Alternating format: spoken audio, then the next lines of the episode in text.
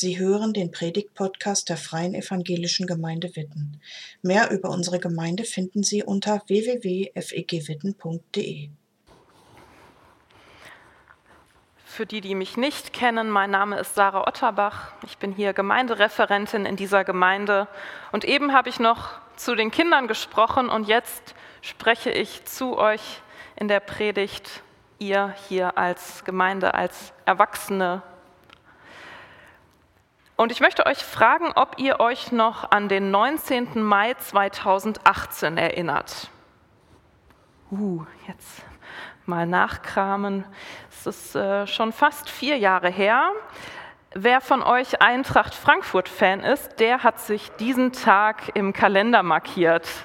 Ah, denn da hat Frankfurt den FC Bayern München im DFB-Pokalfinale besiegt. Aber ich muss dich enttäuschen, darum geht es leider heute nicht.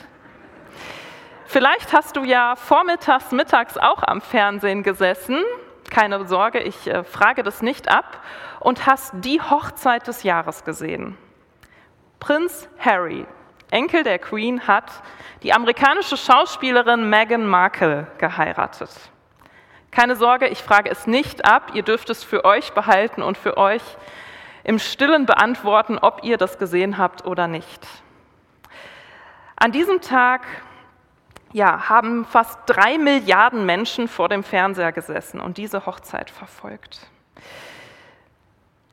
Der Enkel der Queen, Prinz Harry, heiratet eine Schauspielerin, eine bürgerliche, deren Vergangenheit vorher sehr breit veröffentlicht wurde.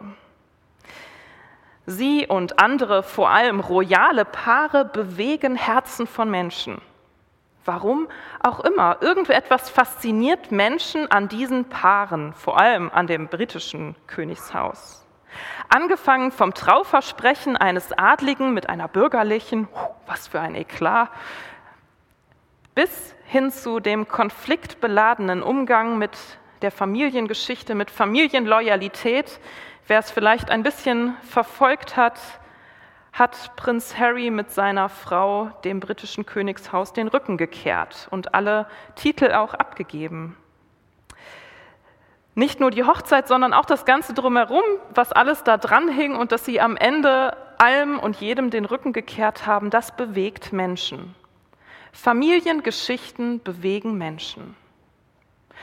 Und wir befinden uns gerade in einer Predigtserie zum Thema Familiengeschichten. Was sind Familien? Familie, das ist ein System, das aus mehreren Menschen besteht. Und dort treffen verschiedene Prägungen, Hintergründe, Vorstellungen, Lebensstile, Lebenspläne aufeinander. Und ja, im leider sehr seltenen Fall stimmen die Prägungen der Vergangenheit und die Vorstellungen von der Zukunft perfekt aufeinander. Ihr kennt es vielleicht und ich kenne es auch aus meiner Familie, dass es in so einem System Familie deswegen oft zu Konflikten kommen kann. Es wird gestritten, es wird gerungen, es wird diskutiert.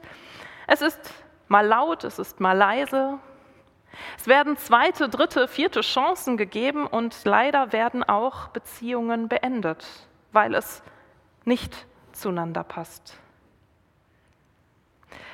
Familiengeschichten in Literatur, im Film, das sind meistens Dramen, Tragödien. Und unsere Familiengeschichte heute hat auch etwas Dramatisches an sich.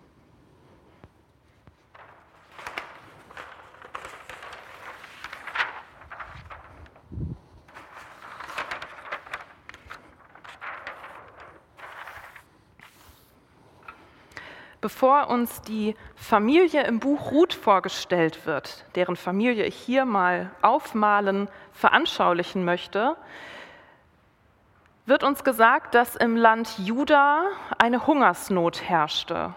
Damit fängt es also an. Da ist eine Notlage, da herrscht Elend.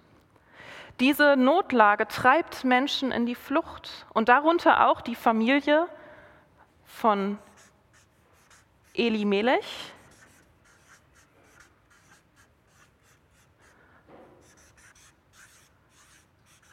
seiner Frau Noomi und den Kindern Kilion,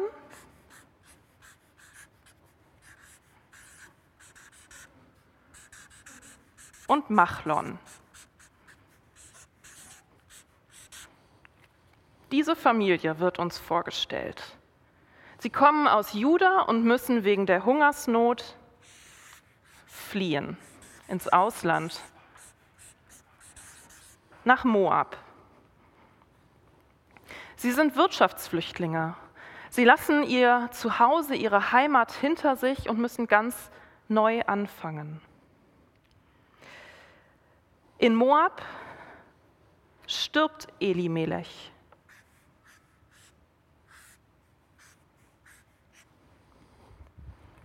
Und Noomi bleibt mit ihren beiden Söhnen dort. Die Lage in ihrer Heimat scheint sich nicht verbessert zu haben. Deswegen heiraten die beiden Söhne zwei Moabiterinnen, zwei Ausländerinnen. Kilion heiratet Orpa und Machlon heiratet Ruth.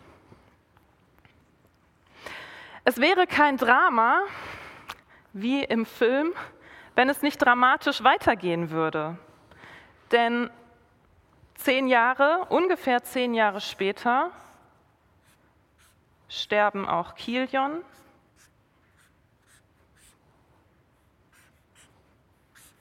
und Machlon. Und zurückbleiben drei verwitwete Frauen. Heute würden sie Witwenrente bekommen. Sie könnten Wohngeld, Sozialgeld, vielleicht Arbeitslosengeld beantragen. Sie könnten sich selbstständig durchs Leben schlagen. Sie könnten sich eine Wohnung suchen. Sie könnten arbeiten. Damals nicht. Zurückbleiben drei rechtslose Frauen, denn ihr männlicher Rechtsvertreter ist tot. Sie bleiben zurück, rechtslos, in einer patriarchalischen Welt. Noomis einzige Wahl ist, zurück nach Juda zu kehren, egal wie dort die Lage gerade herrscht. Sie kann eigentlich nur zur Familie ihres verstorbenen Mannes zurückkehren, denn dort wird sie sehr wahrscheinlich aufgenommen. Aber dass ihre moabitischen Schwiegertöchter dort aufgenommen werden, das ist höchst unwahrscheinlich. Ich lese aus dem Buch Ruth, aus dem ersten Kapitel, die Verse 7 bis 22 nach der Übersetzung der Basisbibel und ihr könnt hier vorne auch mitlesen. So verließ sie, Ruth, ähm, Noomi, so verließ Noomi den Ort, an dem sie gelebt hatte. Die beiden Schwiegertöchter begleiteten sie auf dem Weg zurück ins Land Juda.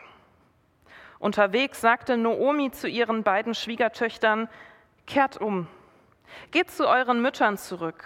Der Herr soll euch genauso lieben, wie ihr die Verstorbenen und auch mich geliebt hat. Er soll dafür sorgen, dass ihr ein neues Zuhause findet bei neuen Ehemännern. Noomi küsste die beiden, aber sie weinten laut und baten Noomi, lasst uns mit dir zu deinem Volk zurückkehren. Doch Noomi erwiderte, Kehrt um, meine Töchter, warum wollt ihr mit mir gehen? Ich kann keine Söhne mehr zur Welt bringen, die euch heiraten würden. Kehrt um, meine Töchter, geht. Ich bin einfach zu alt für eine neue Ehe, selbst wenn ich es nicht wäre, wenn ich noch heute Nacht mit einem Mann schlafen und danach Söhne zur Welt bringen würde. Wollt ihr wirklich warten, bis sie groß sind?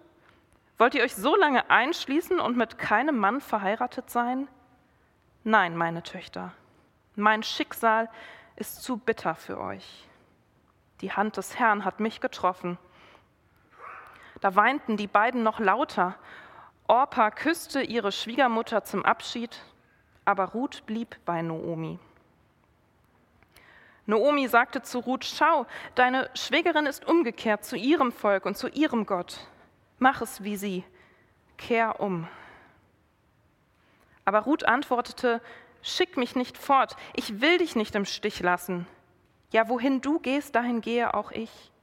Und wo du bleibst, da bleibe auch ich. Dein Volk ist mein Volk und dein Gott ist mein Gott. Wo du stirbst, da will auch ich sterben und da will ich auch begraben sein. Der Herr soll mir antun, was immer er will. Nichts kann mich von dir trennen außer dem Tod.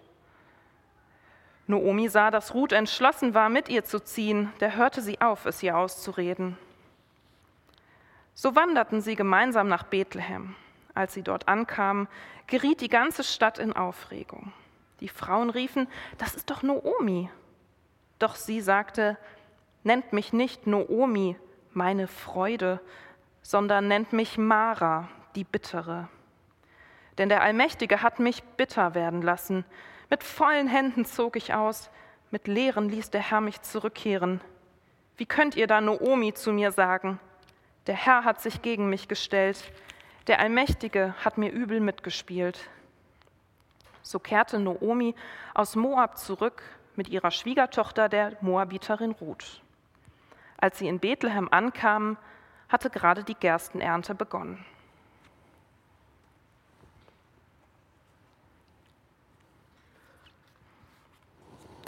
Da waren es nur noch zwei. Orpa folgt dem Ruf Noomis und kehrt um. Es bleiben zwei Frauen übrig, Noomi und Ruth. Noomi versucht es immer wieder und sagt, kehrt um, kehr um. Aber Ruth bleibt. Äh, dieser Text liest sich doch fast so, als würde jedes Kehr um den Entschluss Ruths nur noch mehr verstärken. Ich bleibe. Du kannst noch tausendmal sagen, kehr um. Ich bleibe. Das erste Kehr um von Noomi, das liest sich fast so ein bisschen dankend. Ja, kehr um und danke für die Zeit, danke, dass du zu mir gehalten hast. Sie bedankt sich für die Treue Orpas und Ruths, aber jetzt bitte fangt ein neues Leben an, ohne mich. Das zweite Kehr um ist schon ein bisschen direktiver. Noomi begründet, ich kann euch keine Söhne geben. Es ist so. Schluss aus. Das dritte Kehrum, das zeigt die Surrealität dieser ganzen Situation und es lässt uns schmunzelnd mitrechnen, wenn Noomi sagt, wenn ich noch heute Nacht mit einem Mann schlafen und danach Söhne zur Welt bringen würde, wollt ihr warten, bis sie groß sind? Und das vierte Kehrum, das klingt dann wirklich so, als könnte Noomi es noch hundert und tausendmal sagen. Ruths Entschluss steht fest. Sie wird nicht umkehren. Und dieser Text heute, der endet irgendwie hoffnungslos. Denn Ruth ist doppelt belastet. Sie geht zurück ins Land Juda und dort ist sie erstmal eine Ausländerin. Und zum Zweiten ist sie immer noch eine rechtslose Frau, ohne Mann, ohne Sicherheit. Und dennoch Dennoch bindet sie sich an Noomi, an eine alte, verwitwete Frau,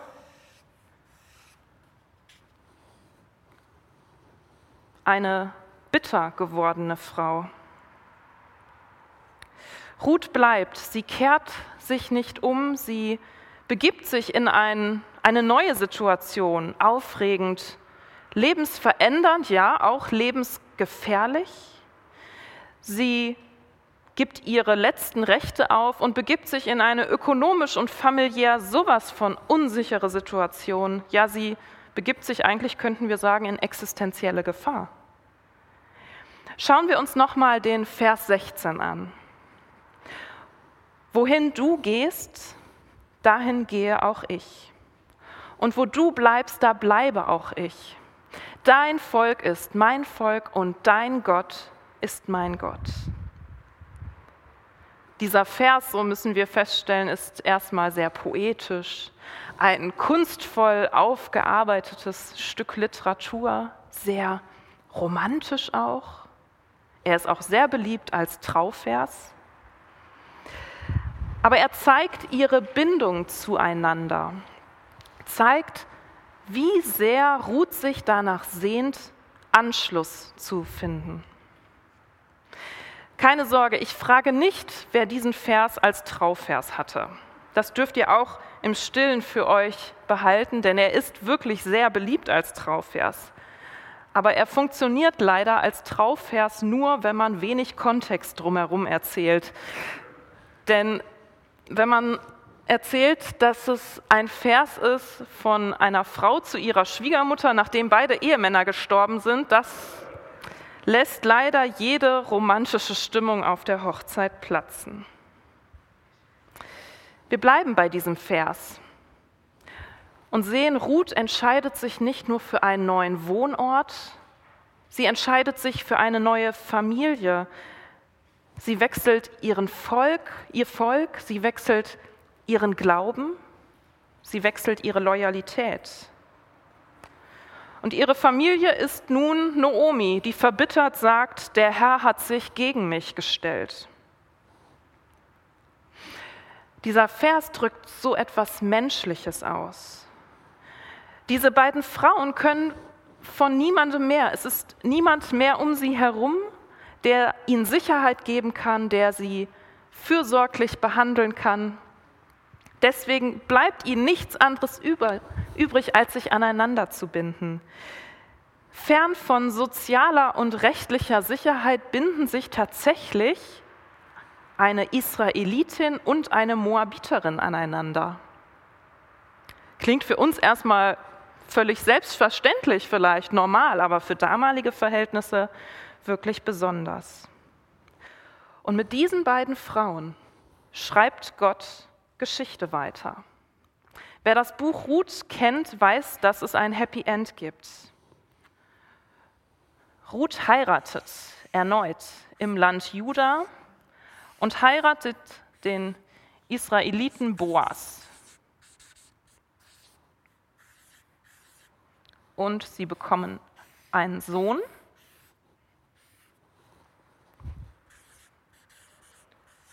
mit dem Namen Obed. Obed wird Großvater des späteren König Davids. Und Ruth ist eine von drei Frauen, die später im Stammbaum Jesu erwähnt werden.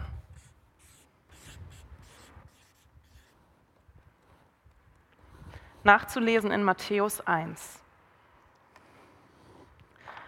Ruth bindet sich an Noomi und zeigt uns, was Sehnsucht nach Anschluss ist. Unser Thema heute in der Predigtserie Familiengeschichten ist Sehnsucht nach Anschluss. Vielleicht sehnen wir uns auch manchmal danach, Anschluss zu finden, irgendwo hinzugehören, dazuzugehören. Ruth und Noomi werden dabei zu Überwindern. Sie überwinden kulturelle Grenzen, Sie überwinden die damaligen gesetzten Grenzen, wie es eigentlich abzulaufen hätte und dass irgendwo an einem Punkt dann auch Schluss ist. Überwinden wir Grenzen, dann ist Bindung, Beziehung, Anschluss möglich. Grenzen überwinden, aber da ist vielleicht so eine Grenze in dir, die sagt, nee, also am, doch am liebsten bin ich mit Menschen zusammen, die so sind wie ich, die so mein Alter haben, die meine Vorstellungen vom Leben teilen, deren Vorlieben auch meine sind, das passt.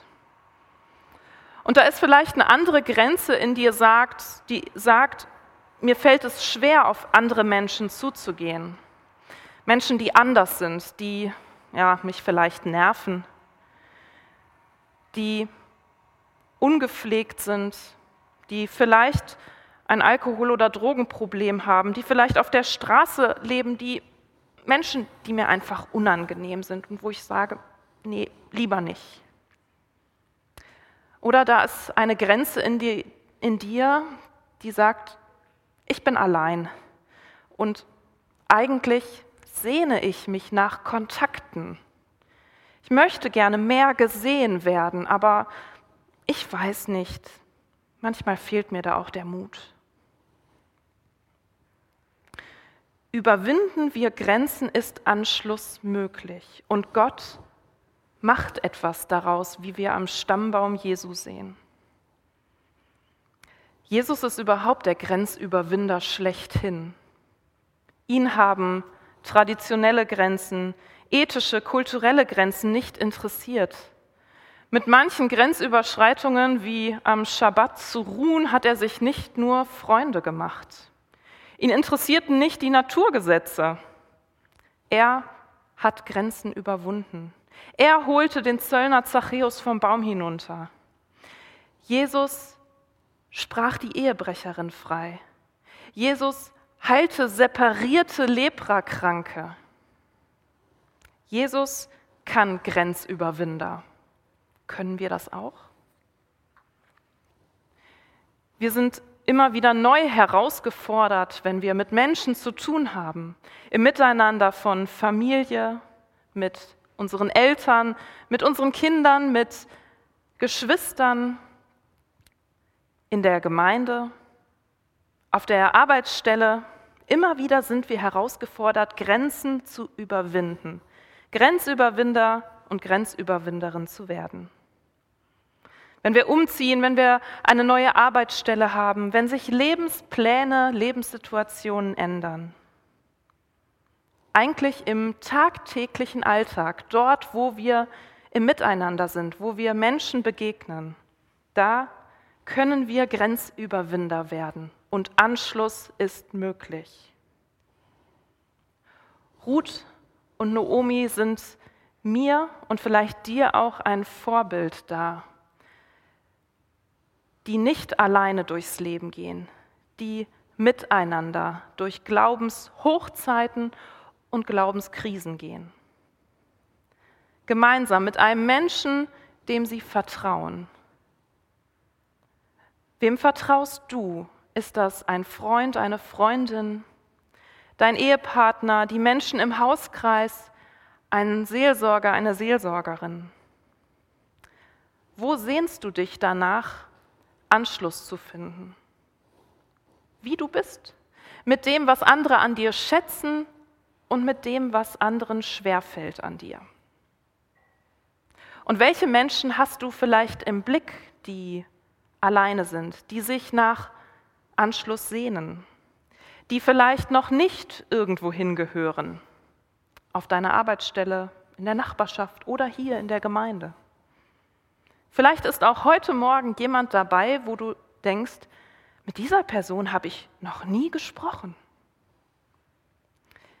Ich ermutige dich, wenn du Anschluss suchst, mit einer Person zu sprechen. Nach dem Gottesdienst ist Volker hier und betet vom Gebetsteam. Oder wenn du sagst, ich suche eine Gruppe, ich suche einen Hauskreis, dann hören wir nachher noch mehr von Christoph, der wird uns dazu noch etwas erzählen. Aber möglicherweise lenkt Gott auch deinen Blick auf eine Person. Vielleicht legt dir Gott eine Person aufs Herz, die Anschluss sucht. Und dann ermutige ich dich, auf diese Person zuzugehen.